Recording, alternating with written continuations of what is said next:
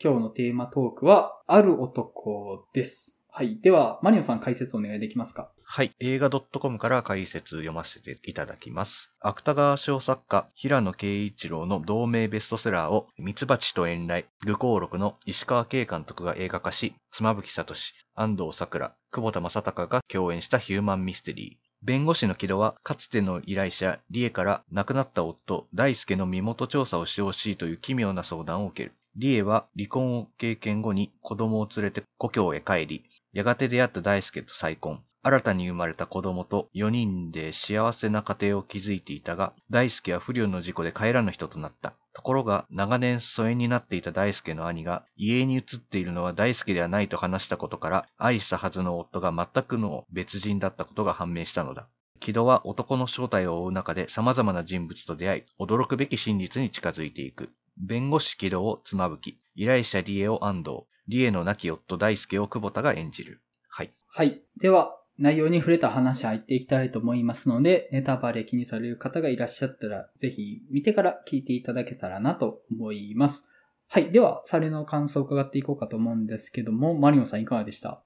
そうですね。あの、石川慶はめちゃくちゃ好きなんですけど、うん、うん。アークも好きだし、三つ橋と遠来も大好きなんですけど、うん、うん。その、愚行録うん。だけちょっと見てなくて、うんいわゆるちょっとその、人間的な嫌なミステリーみたいなうん。作品の、今回初めてちょっと石川慶のやつで見ることになったんですけど、うん。まあ、やっぱ面白かったですね。う。うんん。まあ原作がいいのかもわかんないですけど、ただまあ、圧倒的にまあ、映像のクオリティとか、うん。あの、ルネ・マグリットの複製禁止とかの使い方とか、うん。含めてやっぱりこう、まあなかなか日本映画らしからぬと言いますか、うん。ぐらいの硬派なものっていうのがやっぱあって、まあまずそれだけでもすごいなって思ったんですけど、うん。うん。まああとやっぱすごくテーマ的な部分ですよね。あの、誰もが知らない人格を持っているっていうところを起点にまあそこがちょっと社会派なテイストもちょっと入れつつそこをまあ深掘りしていくみたいなところも、まあすごく面白いなと思って、結構、すごくなんか、社会派なテーマを扱っているようだけど、まあ結構実は個人個人のアイデンティティの実存をめぐるような話みたいなところも含めてちょっと、もう見応えたっぷりで面白いなというふうに思いました。はい。はい。僕はですね、むちゃくちゃよくって、ちょっと見る前にお酒飲んでから見に行ったんで、話重いと寝ちゃうんじゃないかなって、ちょっと心配してたんですけど、いや、全然そんなことなかったですね。もううん、釘付けでしたね。で、僕がすごい好きなバランスの方がというか、もうむっちゃくちゃ重い話をうん、こういうスターキャストでやって、みんなが見れるような作品として仕上げてる。で、みんなが面白いって言いながら、むっちゃ重いものを持って帰るっていうすごい好きなバランスで、ちょっと前だと、罪の声とかね、あれも。重かったですけど、すごい好きなバランスだったんで、本作もすごい好きでしたね。うん。まあ、おおよそ、もう大好きと言いますか、もう高評価っていう感じですね。はい。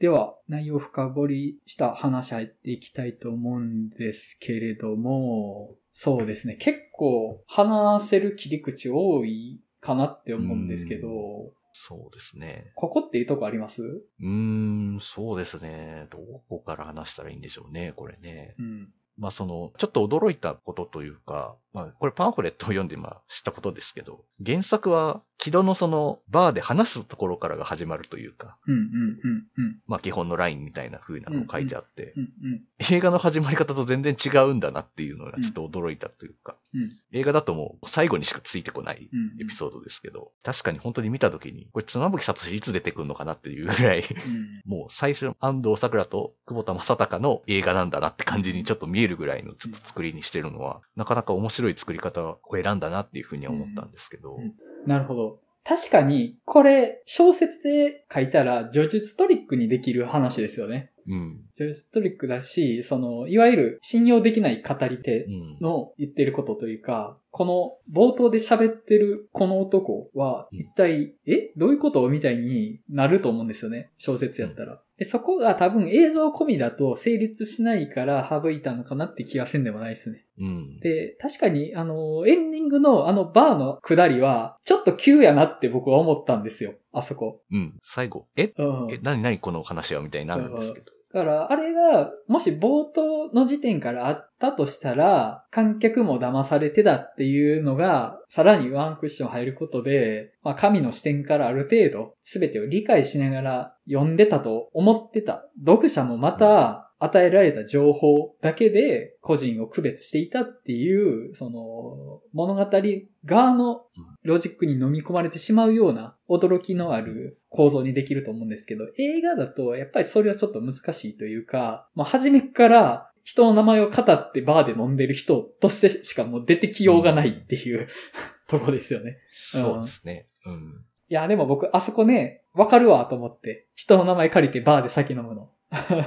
うん。まあ、ありますよね。うんああいうの。完全に別人まで名乗ってまではしないにしても、今、今日この夜、ここで飲んでる隣の席の人と触れるためだけのペルソナみたいなのを作って遊ぶみたいなのは、ちょっとまあ飲み屋遊びの遊び方の一つではあるっちゃあるんですよね、やっぱり。うん。まあ、そうですよね。その、やっぱ、うんもうその場ではもっと名前も聞かないぐらいの感じで、もう喋って終わるみたいな感じですよね。うんそういう感じで。もうそこでやったらもう自分の話だけど、やっぱもうそれは友達の話でって言っても全然嘘だってついてもいいし、うんだってもうその一晩だけだものみたいな。うんなんかそういう使い分けっていうのはまうんあ全然しますよね。うんだからまあ、そういうバーで飲んでる時だけ別の人の人生をロールプレイして楽しむみたいな。で、うん。それは楽しむことでもあるし、逃げ場でもあるなと思って、そうですね。うん。飲んでない時の人生とは別の役割を今この時間だけ楽しむ、あるいは逃避場所にするみたいなうん。のって結構あるなとは思うし、それをもっと巨大な規模でやった話だなと思うんですよね。で、それはうんもう軽い逃避とか楽しみとかではなく、もっと切実な目的を持って、もうそうでなければ生きていけないという切実さを持ってそれをやる話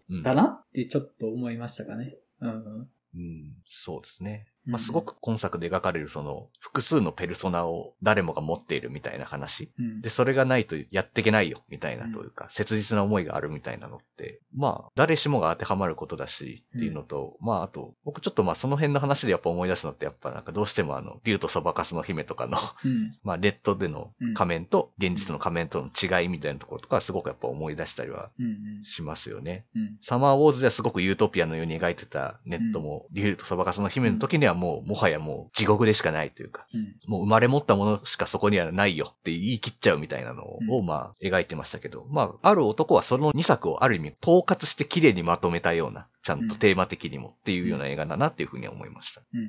そうですね。みんなありますからね。アバターっていう形でそ別のペルソナを持ってますからね。う。うん。うん。冒頭、その、マグリットの不正禁止。はい。うん。あの、なんか、不況複製っていう名前でも僕ちょっと見たことあったんですけど、はい。あの絵がね、あ、むちゃくちゃいいなって思って、あの、いや、そうですよね。あの絵がちゃんとこう出て、で、ラストちゃんとこう、うんあれで締めるっていう、もう円環構造みたいになってるのも、もうこれだけでもういいよ。完璧だよ、この映画みたいなふうに思いましたもん。本当に。いや、いいですよね。ああいう、なんていうかな、その一本の映画としてすごいゴージャスになりますよね。ああいうのがあると。うん。そう。ああいう、ちょっとね、こう、いい知的な引用とかがあるだけで、うんあ、なんかいいもん見たなって気持ちになるっていう。うん。いやー、僕ね、この絵どっかで見たことあるけど、マグリットの名前とかも思い出せなくて、何やったかなーって言って、男が壁に写ってる絵とかで検索して、あ、マグリットの絵やったんや、みたいなのでね。ただやっぱこのモチーフにして出てきたものを後で調べるみたいな、ね、ちょっとした、まあ、あの、知的な楽しみみたいなのもあるし、まあ、あの、マグリットぐらい知っとけみたいに思われちゃうかもしれないですけど。ああ、大丈夫です。僕は全く知りませんでした、ねはい パンフレットで、あ、ルネ・マグリットっていう人の絵なんだっていう知ったので大丈夫です。はい。いや、でもね、象徴として良すぎるんですよね、あの絵が。良すぎますよ。う。うんん。で、見ててすごいいろんな感情を呼び起こされるというか、だからあれって鏡に映ってる男。でも、その、鏡に映ってるのにこちらを向いてない。うんその男そのものも鏡に映ってる像も背中を向けているっていううん。絵ですよね。で、これがすはい。素晴らしくって、まあ、いくつかの意味を見出せるかなとは思ったんですけど、僕が感じたのは、まず、鏡を見てでさえ自分というものを見つめられない男うんっていう風に感じたのと、あと、鏡に映ってさえ人に己を見せない男うんだなと思って、はい。だから自分でも自分を見つめられないし、人に見せることもできない男に見えるんですよね、あの絵が。うんうんうんうん。で、おー、すごい。これはマジですごいわ、と思って。いや、そうなんですよね。しかもなんかこの、今回その、画面のサイズが結構特殊じゃないですか。ちょっとうんうん小さい。まうんあちょっと、いつも横長のサイズじゃないじゃないですか。うんなんか余計にそれも相まって、最後収まりがすごくいいじゃないですか。あのうんうん、絵と最後に妻夫木聡がこう横に並ぶっていううん。さらにもう一個、末禁止がこう加わったようなうんショットで終わるっていう、あの画面サイズにも相まって余計に絵画っぽくて美しいみたいなのもあって、かっこいい。もうこういうのが見たいっていう。わかる。こういうのを見たいのっていう。そうそう。なんか、あの要素があるだけで、この映画だいぶそこ持ち上がってますよね。あの、話自体の面白さ以上になんかこの映画の評価をだいぶ底上げしてるっていうか、うん。なんか、そういうね。80点のうち、なんか40点ぐらいあの要素だけで持ってるかもしれないっていうぐらい。いや、普通にあの、70点ぐらいの映画だと思ってるんですけど、うんあれがあることで80点、90点ぐらいに届いてる映画だなと僕は思って、いや、いや、こういうのだよなっていう。うん。いや、そまたね、あの、あの映画引いていくと、その、その絵を見ているつまみくんの顔が映ってくるんですよね、ガラスう。に。そうそうそうそうもう。素晴らしい。い素や晴らしい。いや、いい。こういうのが見たいって思ったし、うんあと僕ちょっと気づいたんですけど、はい。最初にある男ってタイトル出るじゃないですか。はい。よく見たらフォントが地味に変わっていくんですよね。あ、あ、そうやったっけ？はいはいはい。僕もちょっと、あれって思ったんですけど、ちょっとどっちからどう変わってたかは分かんなかったんですけど、はい。最初ゴシック体だったのかどっちか忘れたんですけど、ゴシック体からだんだん明朝体みたいに変わっていくんですよ。へーひっそり。すごい。あ、なんかもう、もうこの映画の テーマ的な部分、こういうとこで表しちゃうんだ、みたいなところからも含めて、もうちょっともう、あ、もう完璧ですって思いましたね。うんうん。いや、いいですね。いいですね。いや、こういう映画見たいなって思いますね、ほんまに。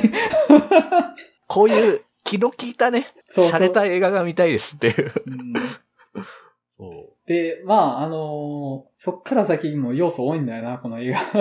喋ること多いんだよなう。。そうですね。まあ、あのー役者の演技の話したいなとは思ってたんですけど、あはいもうメインの3人全員素晴らしいですよ、本当に。いいですね。はい全員素晴らしい。で、まあ、妻夫木くんは相変わらずお上手ですし、もう安藤桜は本当に達者。ね。もう、僕あの、二人目の子供を亡くした話、脳腫瘍で亡くした話はい。を安藤桜がするところで僕、ボロ泣きしてましたからね、あそこで。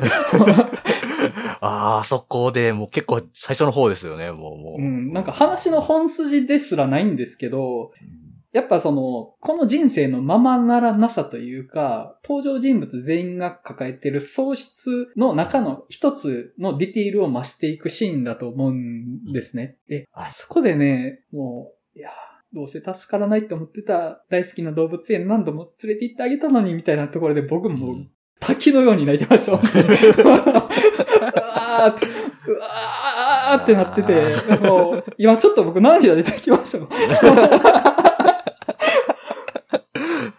もうめちゃくちゃ、めちゃくちゃ来てますねいや、もうね、安藤桜はね、本当あの、100円の恋から僕はね、もう大好きなんですよ。はい。はい、で、なんかね、可愛いですよね。うん、そうですね。うん。なんか人間の底を知れない奥行きというか、他者が理解できない奥底みたいなものを演技で表現しつつ人間の愛嬌みたいなのもちゃっかりうん。出せちゃうから、うん。もう、すげえなって思うんですよね。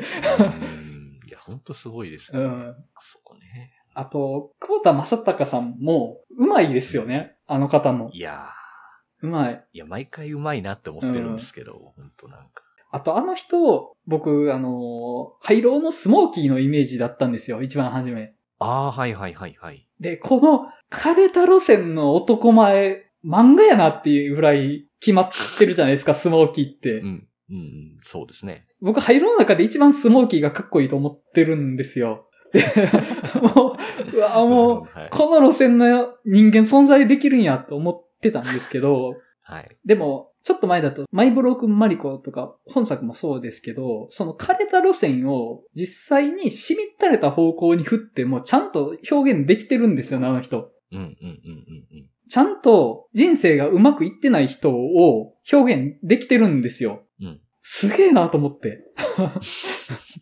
うん、確かにね。なんかうん。最近ちょっとそういう、なんていうんですかね、よすって人感のある久保田正孝を最近よく見るような気がするというか、うんまあ、マイブロークンマリコもだし、うん。初恋とかもちょっと思い出したんですけど、ボクサーだったし、あれも。そうでしたね。そうでした。あ、そういえば僕見てて思い出してたわ、初恋のこと。うん、うん。ちょっとね、ハマるなーと思って。うんそうそうそうそう。いや、久保田正孝さんにね、ボクサーの役やらせたがるの僕むちゃくちゃわかるんですよ。僕あの体を見たいの。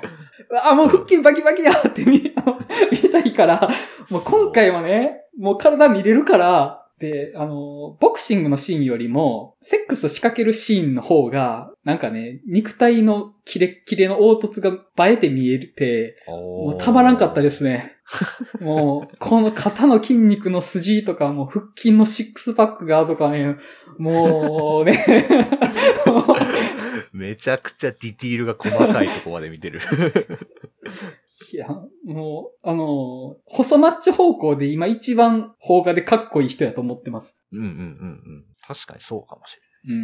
うんまあ、その人があの枯れた感じをね、人生に疲れ切った感じをやってるっていうのが、まあまた、なんかね、いいなというか、うん。まあ役者、本当にね、全体的に良かったなと思って、ボクシングジムの会長のデンデンとかもね、もない。あー。う、むっちゃいい。僕あの、ボクシングジムのあの、コーチの人でしたっけ、うんあの、結構ヒゲうん。生やした人。うん。あ役者さんの名前ちょっとわからないんですけど、うんあの人の存在感めちゃくちゃいいなと思いながら見てましたね。なんかもいいですよね。あの、結構ね、ボクシング映画って、あの、コーチというか、セコンドというか、う、あの役をやる人にどういう役回りをさせて、どの役者を当てがうかって結構大事な要素やなと思って、ああ。うんうんうんうん。僕あの、アンダードッグっていう映画で、はいはい。あの、ロバートの、ちょっとお名前出演しちゃったんですけど、芸人のロバートの方がやってたんですけど、むちゃくちゃいい味出してたんですよ。素晴らしかったです、あれは。うん。だから、やっぱり、その、人を支えて人を鍛える立場だけど、自分が一線に当たってないっていうところで、うんものすごい味が濃い立ち位置やと思うんですよね、あれ。あの、人生を描くのに。確かに、いろいろ見えてるけど、何もできないんだな、みたいなところにいる人ですよね。なんか本当にジレンマうん。でしかない、ジレンマを感じるしかないなっていう立ち位置で、確かになんか、うん、セコンドになんか、エモーショナルいっぱい詰まってますね。言われてみれば。いやー、あの、ちょっと持論なんですけど、僕、本当はいボクシングって人生を描くのに最高の題材やなって思ってて、あ、もうそれは本当思います。本当ロッキーというか、うんうん僕、まあ、クリードめちゃくちゃ大好きなのも、うん確かにそうだなって思いますし。えまずね、あの、ロードワークがあるじゃないですか。で、はい。いかんせんもう走り出すしかないんですよ、ボクシングって。だから、うんうんその、戦うぞって決めて何を始めるかって言ったら、ロードワーク、走り出すことから始まるんですよね、ボクシングは。うんうんうん。もうロッキーもそうじゃないですか。走りますね。あ俺はやるぞって決めたら、まず走ることから始めるんで、で、次にやるの何かっていうと、鏡に向かってシャドーボクシングをするんですよね。で、それはもう、自分に向かって拳を繰り出すということそのものじゃないですか。そうですね。その通りですね。もう、全部ですよ。人生の全部。いや、もう一回なんかちょっと、なんかこの話したら普通になんか、ロッキー見返したくなるな。おかしいなって。ある男の話したんだけどな。ちょっとごめんなさい。あの、反らしすぎた話を。いや、でも確かに話したくなるぐらいやっぱボクシングシーンがやっぱいいし、うん。久保田正孝の存在感も含めてね、やっぱいいなという。いや、僕も同意です、本当に。うんうん。そうですね。喋れるとこ多いんだよな。どっから言わないそうですね。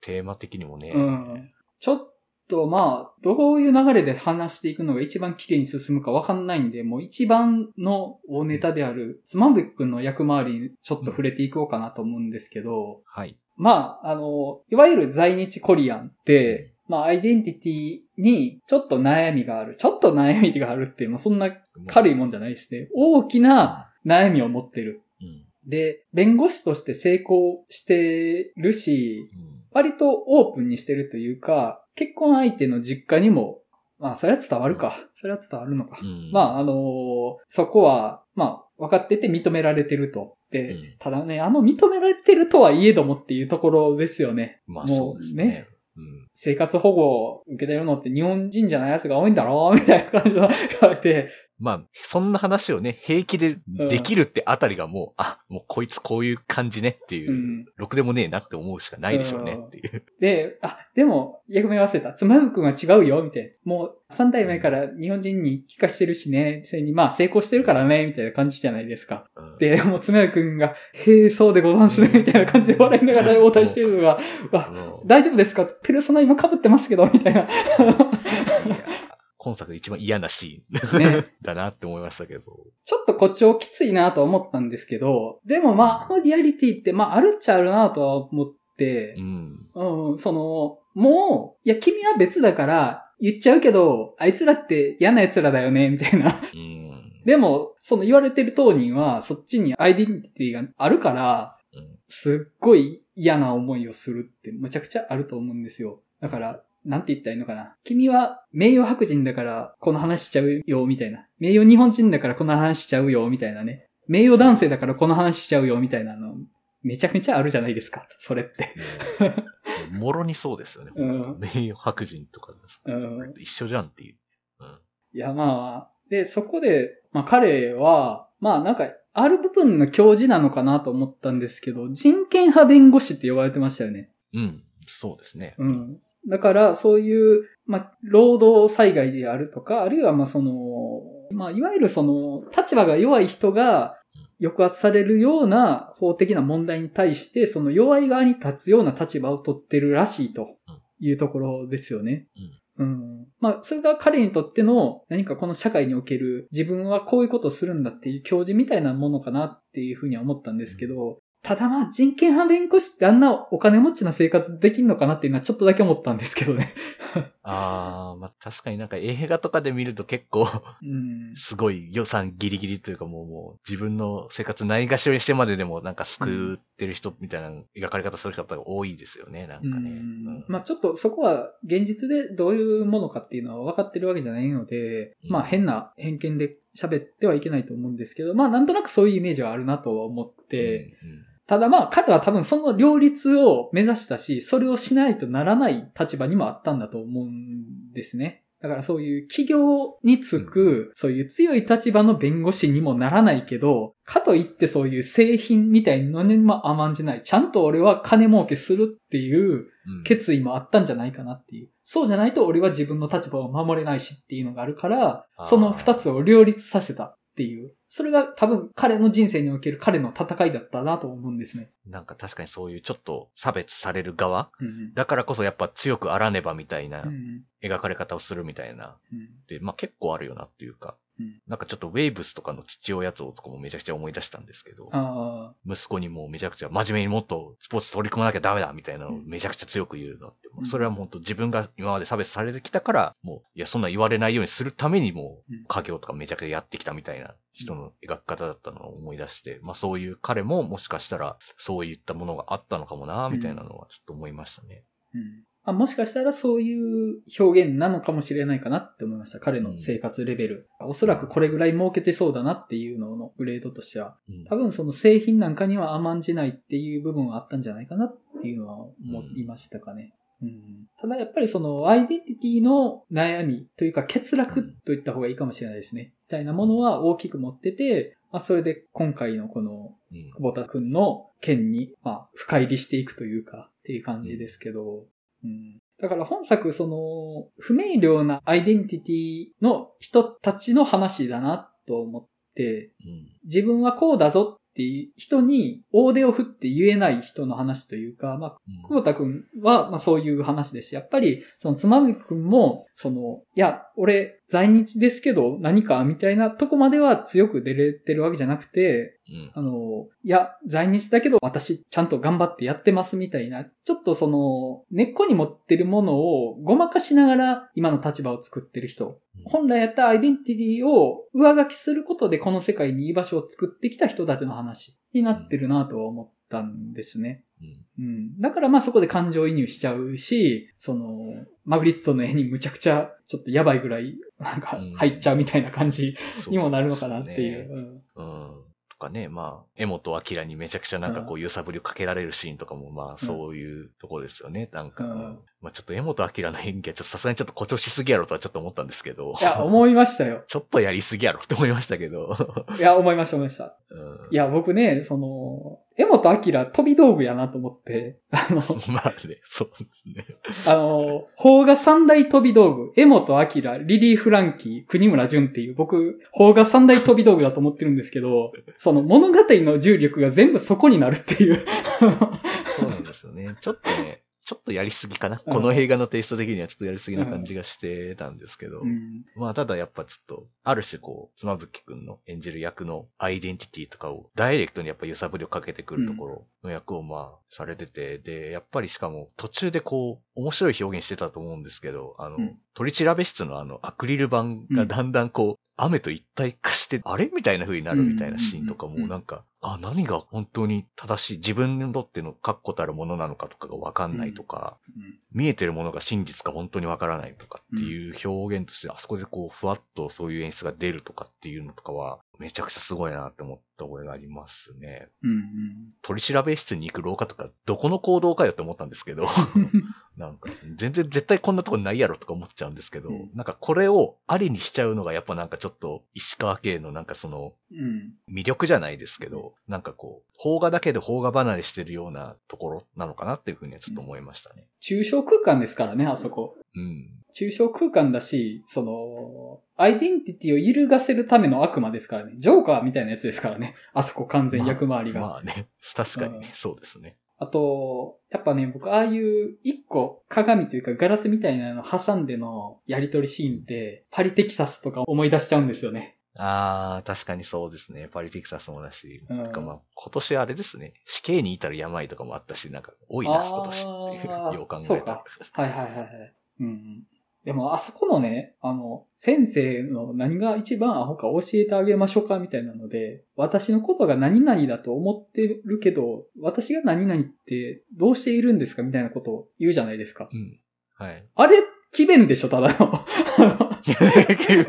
まあ、まあね、勤勉ですけど。いやいや、そりゃそうやけどさ、とりあえず、お前という人間を今規定してる情報がそれしかないんだから、それを呼ぶよって思って、あの、いや、だからもう引っかき回したいだけじゃないですか。あと、まあ、もう在日だから見下してるだけじゃないですか。馬鹿にしたいだけじゃないですか。あだからいいんですけど、奇弁すぎやろうと思って。いや勤勉すぎやろ。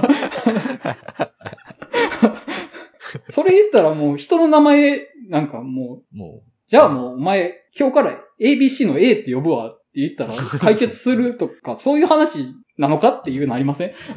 なりますね。確かにね。おいおいって。うん。だからまあ、なんかその、いやこの話はアイデンティティを引っかき回す話ですよっていう役回りを、あいつに巨大に預けすぎてるなとはちょっと思うんですよ。うんうん演技もそうだし、いや、あくまで一回の詐欺師がヨタ話を言ってるだけのことを何かこの世界の倫理観が全て揺るがされるかのような大いなることみたいになってるけど、いや、単に機嫌を喋っとる犯罪者がおるだけやぞ、みたいな。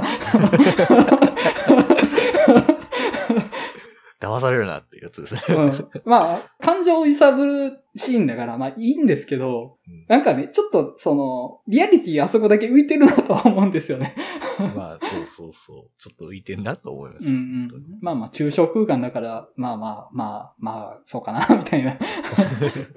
でもやっぱああいうちょっと誇張されたシーンがあっても、この映画が崩壊しないというか成立してるのって、やっぱり僕あのマグリットねを冒頭に挟んでるからだと思うんですよね。やっぱそうですね。ううん。んうん。だからこの映画全体が象徴性でパッケージされるっていうことが保証されてるから、リアリティラインがいきなり浮いたシーンが出てきても、いや、この話はこういう象徴で最終的に包み込む話なんで、このシーンはこういう抽象的なシーンになったとしてもおかしくないんですっていう感じはするというか、むしろそういうシーンがあるからこそ、この映画がちょっとグレードが増すというか、うんうんうんうん。うん。なんか、あの、ダークナイトがちょっとヒーロー映画の中でも格が一個上感が出てるのってなんかその感じやと思うんですよね、これ。確かに言われてみればそうだな。なんか言いたいことめちゃくちゃわかりますね、本当に。うん、うん。確かに。なんかこの象徴性でパッケージされてることで、なんか全体的に格が上がってる感じがするってうん、うん、いう。うん。確かにそうですね。うん。で、これは、まあ、テクニックでもあるとは思うんですけど、でもやっぱりね、僕映画のクオリティを1段階2段階押し上げてるとは思うんですよね、やっぱ。まあ、そうですね。うん。そういうのがやっぱ、まあ自分も見てて好きだなって思っちゃいます。うんやっぱダークナイト見てる、うすげえって思っちゃうし、まあ今回見てもやっぱ、いや、すごい、やっぱルネ・マグリットがいいな、みたいな、なるので、ちょろいもんですよ、私は。わかるわかる もうそういうのに弱い。象徴に弱いっていう。いや、まあ、もうこういうのが好きやから映画見てるっていうのはありますからね、正直。まあね、うんそうですね。う。うんん特に僕とマリオンさんの映画の見方の傾向はこういうの好きな方向性じゃないですか。そうですね。このシーンにはこういう意味が込められていて、みたいうなんのをすぐ分析したくなるとか、言いたくなっちゃうみたいなね。あるから。うんうん。まあそういう意味でもやっぱ好きだなっていうのがうん。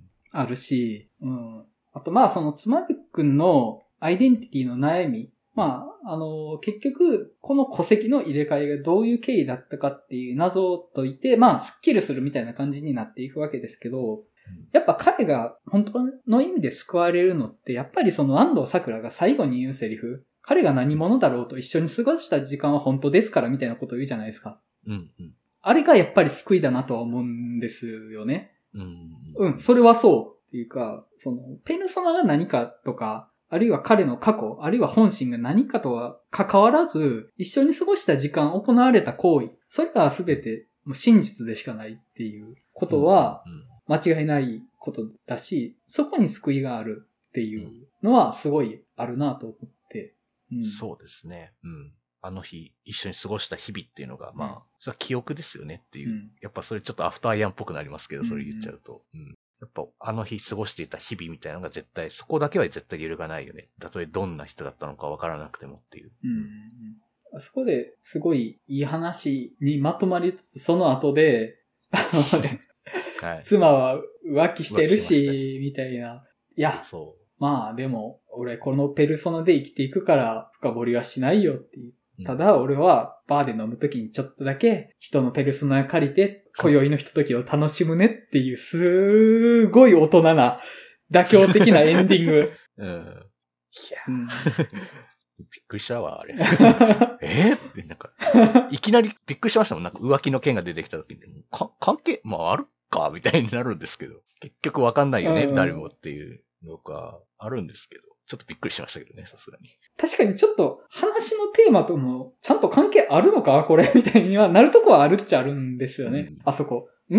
どういうこと？みたいには、ちょっとなりました、僕も。そうなんですよね。だからその、アイデンティティとか、その、結局他人のことはもう一面、片面しか見えてないから分かんないよね、みたいな、うんその、実存とかのそういううん不安みたいなのが、まあ、メインすぎて、うん。その、妻夫木聡演じる役柄のその在日コリアンの設定とか、まあ、うん。親が死刑囚で、それがもう取り返しつかない、ずっとそれが付きまとってくるみたいな、うん。もう最初になんかもう生まれ備わってる何かそういったうん。生い立ちとか経歴みたいなので全て決まっちゃうような世の中って良くないよね、みたいな。うんこの社会問題性のところが、もう完全にエッセンスにちょっと近いようなものにまでなっちゃってないかなというのはちょっと思ったんですけど。ああ、それは思いました。でそれね、すっげえ難しい問題ですよねう。んだから、あのー社会問題に特化しすぎると、社会問題を描くための映画みたいになるうん。っていうところで、ある程度普遍性を持たせる。あと、まあ、対策映画として広く見られるために、そういう個人の話にしていく。アイデンティティの話にしていくみたいなことで、ああ、俺この社会問題は関係ないけど、こういう自分の悩みみたいなのはわかるわ、みたいなので、まあ、誰が見ても楽しめるようなものになる。でも、そうすることで、でも、この社会問題の部分の問題意識薄れてないですかみたいなのになるのって結構あるあるやなと思うんですよね。そうですね。うん。うん。まあ、それは確かに思うけど、ただ、その分、この話が最終的にアイデンティティの話になっていって、そういう社会問題性が薄れることを分かった上で、その社会問題性の部分むちゃくちゃ色濃く描いてたと思うんですよ。わざと色濃く描いてたなって思って。まあ、それはそうですね。うん。だから、あの、詐欺師のやつが、先生は在日でとか、もうちょっと不自然な感じに誇張して言うところもそうだし、ニュースで取り上げられるヘイトスピーチののことも、あれってまあ、アイデンティティの話はもう全く関係ないところに行ってて、うんあくまで主人公の出自が在日コリアンだっていうところで、その、ヘイトスピーチが紐付けられて描いて、主人公の悩みが色濃くなるっていうところ。でも、そのアイデンティティの話とはちょっと切り離されるというか、その、久保田正孝安藤桜ラインの話とはもう全く関係のない要素としてあれが描かれてますよね。うんうんただやっぱり、その、アイデンティティの話だからもう個人の問題ですみたいにぼやけさせないというか、いや、個人の問題、アイデンティティの問題はあるけど、それはそれとして、社会問題として、これはあかんでしょうがっていうことを、その、ぼやけさせないぐらい色濃くしているっていう感じはあるかなとは思って。うんうんうんまあそうですね。うん。なんか、まあエッセンスになってんじゃないかっていうのはまあ言いましたけど、うん。まあ別にそこ、あんまり悪い印象は僕は今回受けてはなかったので、うんうん。まあその、色濃くつけてるっていう部分もだし、うんまあ結局まあそのアイデンティティのその実存の不安とか、なんかそういう恐怖心とかが、まあ巡り巡ってそれが大きな社会問題になりますよねっていうところにまあ繋がってくるし、うん。まあそれがやっぱり今の社会、そういうのがどんどんやっぱ明るみになってきてるから、うん。まあそういうともちゃんと連動はしてるなと思ってるんですけど、うん。まあまあ、そうですね。まあやっぱでもメインはそっちだよなっていう、そういう社会問題よりかは、やっぱそのアイデンティティの話の方がやっぱメインだよなっていうふうにはちょっと思ったっていう感じですね。いや、それはね、僕もすごい思って、すごい上手なバランスだなと思ったんですよ。その社会と個人の描き方のバランスとして、すごいいいバランス感覚だったんじゃないかなと思って、その、個人を色濃くしすぎて社会が薄れる。あるいは、その社会を描きすぎて、もはやそういう問題提起映画みたいになるっていう感じでもない。だから、もう完全に両立しているし、むしろ、その個人と社会ってコインの裏表ですよねっていうことを言えてると思ったんですよ。うんうんうんうん。でそれは、暴力を振るう側、差別をする側、あるいは暴力を振るわれる側、差別をされる側にとっても、それに至る理由ってやっぱ個人のアイデンティティとか、そのパーソナリティに根ざしていると。うんで、そこを、いや、もう、これは個人の話なんで、まあ、社会関係ないです。あるいは、これは社会なので、もう個人には紐づいていませんみたいなことじゃなく、もう常にコインの裏表として同時に描いて、どっちかだけを薄れさせないっていうのは、いや、僕はそういうことやなって思って、うんうんむちゃくちゃうまいバランスやったんじゃないかなと思ったんですよね。うん。うん。そうですね。うん。うん。いや、なかなか、結構すごい映画やなと僕は本当に思ってます、これは。うん。そうですね。すごく面白かったし、うん。やっぱりもうすごいなんか、うん。思いたいものを持って帰ることになる映画になってたので、うん。いやまあ確かにちょっと、うんもう間違いなく今年の日本映画の中でもトップクラスでしょっていううん。それは思います。映画だなっていうのはもう間違いないですよねって思いましたけど。あと、ちょっといい味出してるなと思ったのが、はい。中野大河が演じてた本物の谷口大輔はいはい。なんですけど、まあ、本当に話の本筋からは関係なくなる話ではあるんですけど、ただ、彼にもまた彼の人生があって、そういうメインの問題としてあるものの入れ替わった側にもまた人生があるってことを描いているっていうのが、うん。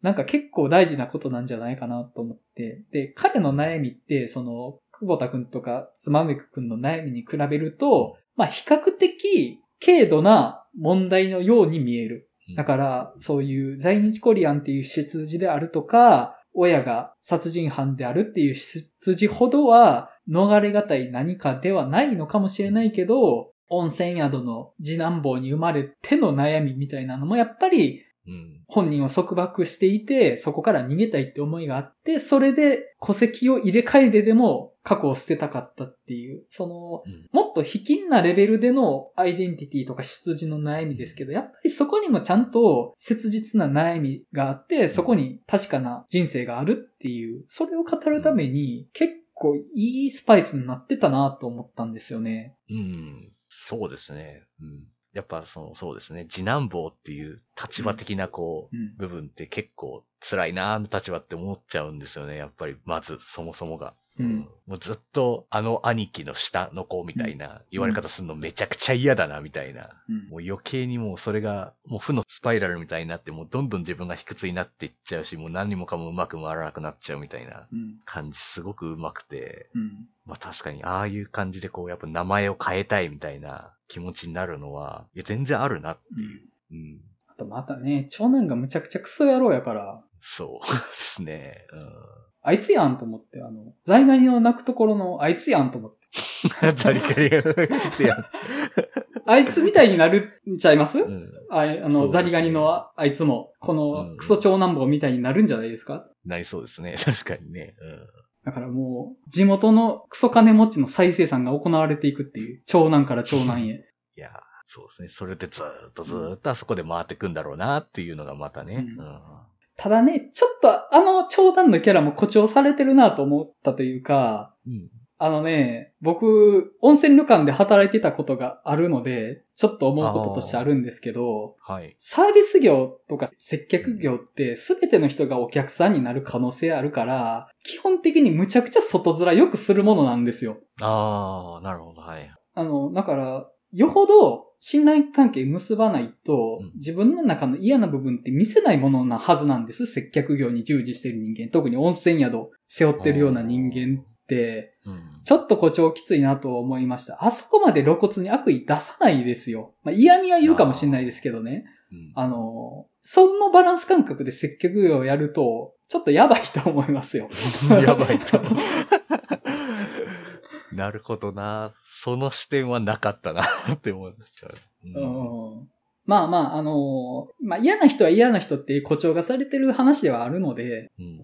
まあ、あの、これは、ちょっと僕がたまに出してくる、僕用の重箱の隅です。いやでも確かに言われてみればそうかもなって思いましたけど、うんうん確かにな。誰がお客さんになるかわかんないみたいなのは確かによく聞くなって思ったので、うんやっぱりその、ちゃんと誰に対してもそういう表はちゃんと正しくしなきゃなみたいなのってあるよなっていうのは思いますね。うんうんそうですね。うん。と何かな？そうですね。なんかあったかな？なんか、戻ったとこは喋ったような気はしますかね？そうですね。う。うんん。あと、やっぱ、芸人って、うまく起用するとむちゃくちゃいい演技しますよね。うん。今回で言うと、小籔さんとかももう、素晴らしいなと思いました。あの役回り。いいですよね。ああいう、ちょっとしたこう存在感がちゃんとあって、けどやっぱその人らしい部分あるじゃないですか、ちゃんと。ううんん。やっぱ、誇張の効いた自然な演技みたいなのがすごい上手いんですよね。うん。芸人ってうん。うん。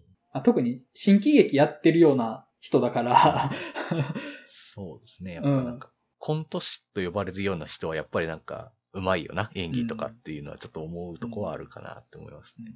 でもなんかあんまり誇張きつすぎるって感じもしないですよね。うん。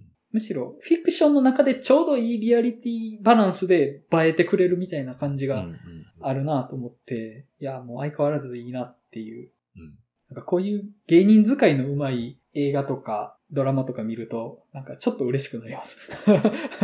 わかります。わかります。そういう映画あるとちょっと得した気分になるというか。うんうんなんか本当にピンポイント起用、なんか代打の使い方がうまいみたいな感じがするというか。そうなんですよね。なんか、いいバランスがあるというか、でも本当になんか使い方、下手な人は本当びっくりするぐらい下手じゃないですか、本当に。うんうんもうなんでこんな使い方、もう芸人さんにとっても不幸だな、これみたいな使い方してる人とかたまにいるので、うん。本当になんか腕のある監督とない監督ってやっぱそこでも露骨に分かれるものだなっていうのは思いますよね、見てると。芸人メインですると物語壊れちゃったりしますしね。まあまあそれもありますね。うんなんか脇役がちょうどいいやって気がします。うん。芸人起用は。うん。その、なんか脇に埋もれきらないというか、ちゃんとこの人も悪の強い一個の人間なんだぞって主人公の隣で放つというかね。うん。あの感じがすごい結構物語として厚みがあるというか好きですね。そんなとこですかね。うん。結構、どっから話せばいいのかなって思ってたんですけど、うんまあ、ちゃんとテーマみたいなところも触れつつ、いろいろ話できたような気がしますけど、うんそうですね。喋り出したら意外と喋れた気がしました。はい。そうですね。二人だしどうなるのかなって思ってましたね。はい。いや、でも僕は今年でも上位なんじゃないかなと思ってます。うん。好きさでもそうだし、出来としても結構上位なんじゃないかなっていうふうにはうん。思える映画でしたね。はい。はい。じゃあ、そんな感じで、ある男の話は終わっとこうかなと思います。えっ、と、次回は、麺で行くっていう話してたので、あ、それではいいいですかね。そうですね。はい。はい。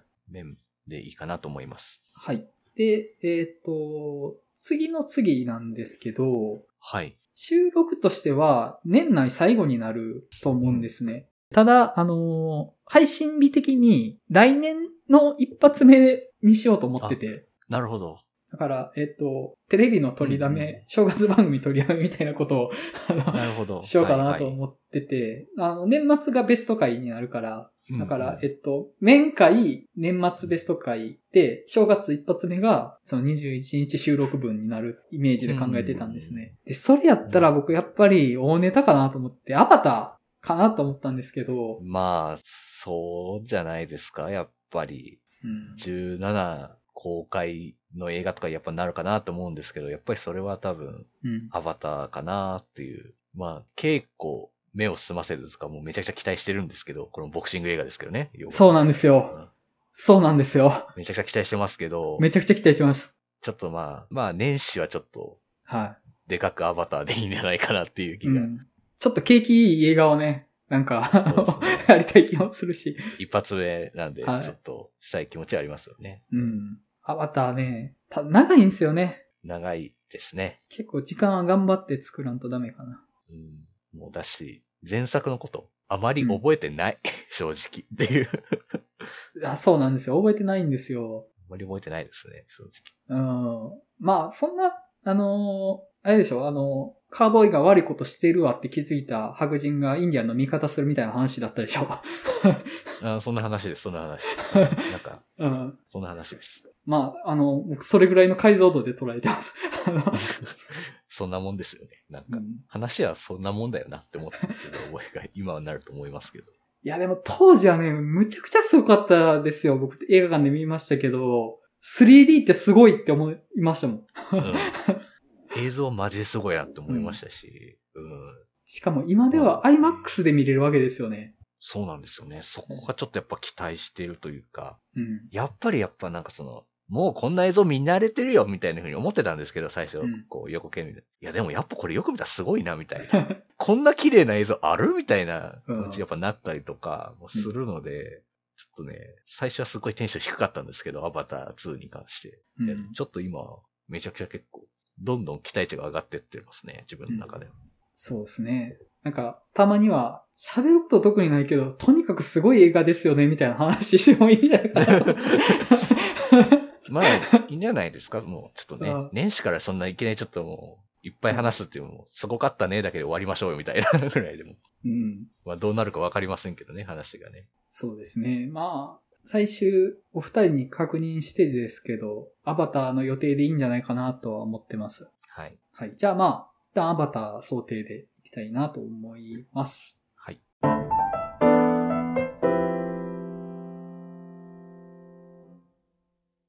それではお知らせになります。12月も映画の話したスキルバーを開催する予定です。場所は大阪の南森町にある日替わりイベント型カフェバー週刊曲がり。1日は12月17日土曜日。オープンが19時、クローズが23時となっております。今回がですね、語ろう決めよう2022年映画ベストと銘打ちまして、お客さんに2022年のベスト映画を1本投票いただく企画をやっております。で、ここで募っ投票は最終的に集計して、それとは別に英語の話したすぎるラジオとして投票を募った2022年のベスト映画の表と集計して映画の話したすぎるバーラジオとしての総合2022年映画ベストランキングを出したいなと思ってます。で、これをバーの中で発表して、それを収録しといて、番組としても配信させていただく予定です。はい。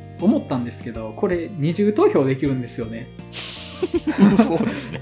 二重投票できますんで。うんラジオ聞いててバーに来てるお客さんは二重投票できるんですよ。気づいたんですけど。そうですね。言われてみればそうですね。あの、我々は人の善意に期待しておりますので、一票で、できれば一票でお願いします。はい。はい。ちゃんと申告してくださいね、バーにいらっしゃる方は。すみません、ラジオの方で送っておりますとちゃんと言っていただきたいなと思うんですけど。はい。あの、店長メンバーも一票しか持ってないんでね。あの、そうですね。はい。店長メンバー一票しか持ってないのに、二票はちょっとさすがに、あの、コンプライアンス的な問題があるので、ぜひ、票にしておいてください。ね店長メンバー10本ね、10位まで発表しますけど、はい。1位しか投票に入らないですもんね。はい。そうなんです。あの、長めに喋ったとしても、権利は平等なんです。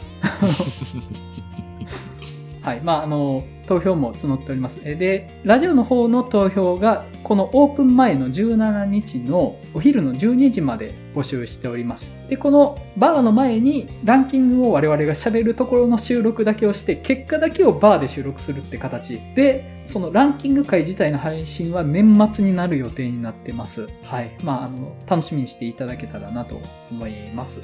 はい。また、この番組では、リスナーの皆様から通常のお便りも募集しています。番組の感想、次回テーマ作品の感想などご自由にお送りいただけると幸いです。また次回バー開催情報、ポッドキャスト次回テーマ作品の告知も行っておりますので、Twitter のフォローもよろしくお願いいたします。あと、この番組のイメージキャラクター、映画の話したすぎる猫、かっこ仮をあしらったグッズを販売していますので、よろしければご購入くださいませ。お便り受付先、Twitter アカウント、グッズ販売サイト、いずれも番組説明文に記載しておりますと。はい。それでは、映画の話したすぎラジオ、リニューアル第94回、ある男の回を終わりたいと思います。それではまたお会いしましょう。さよなら。さよなら。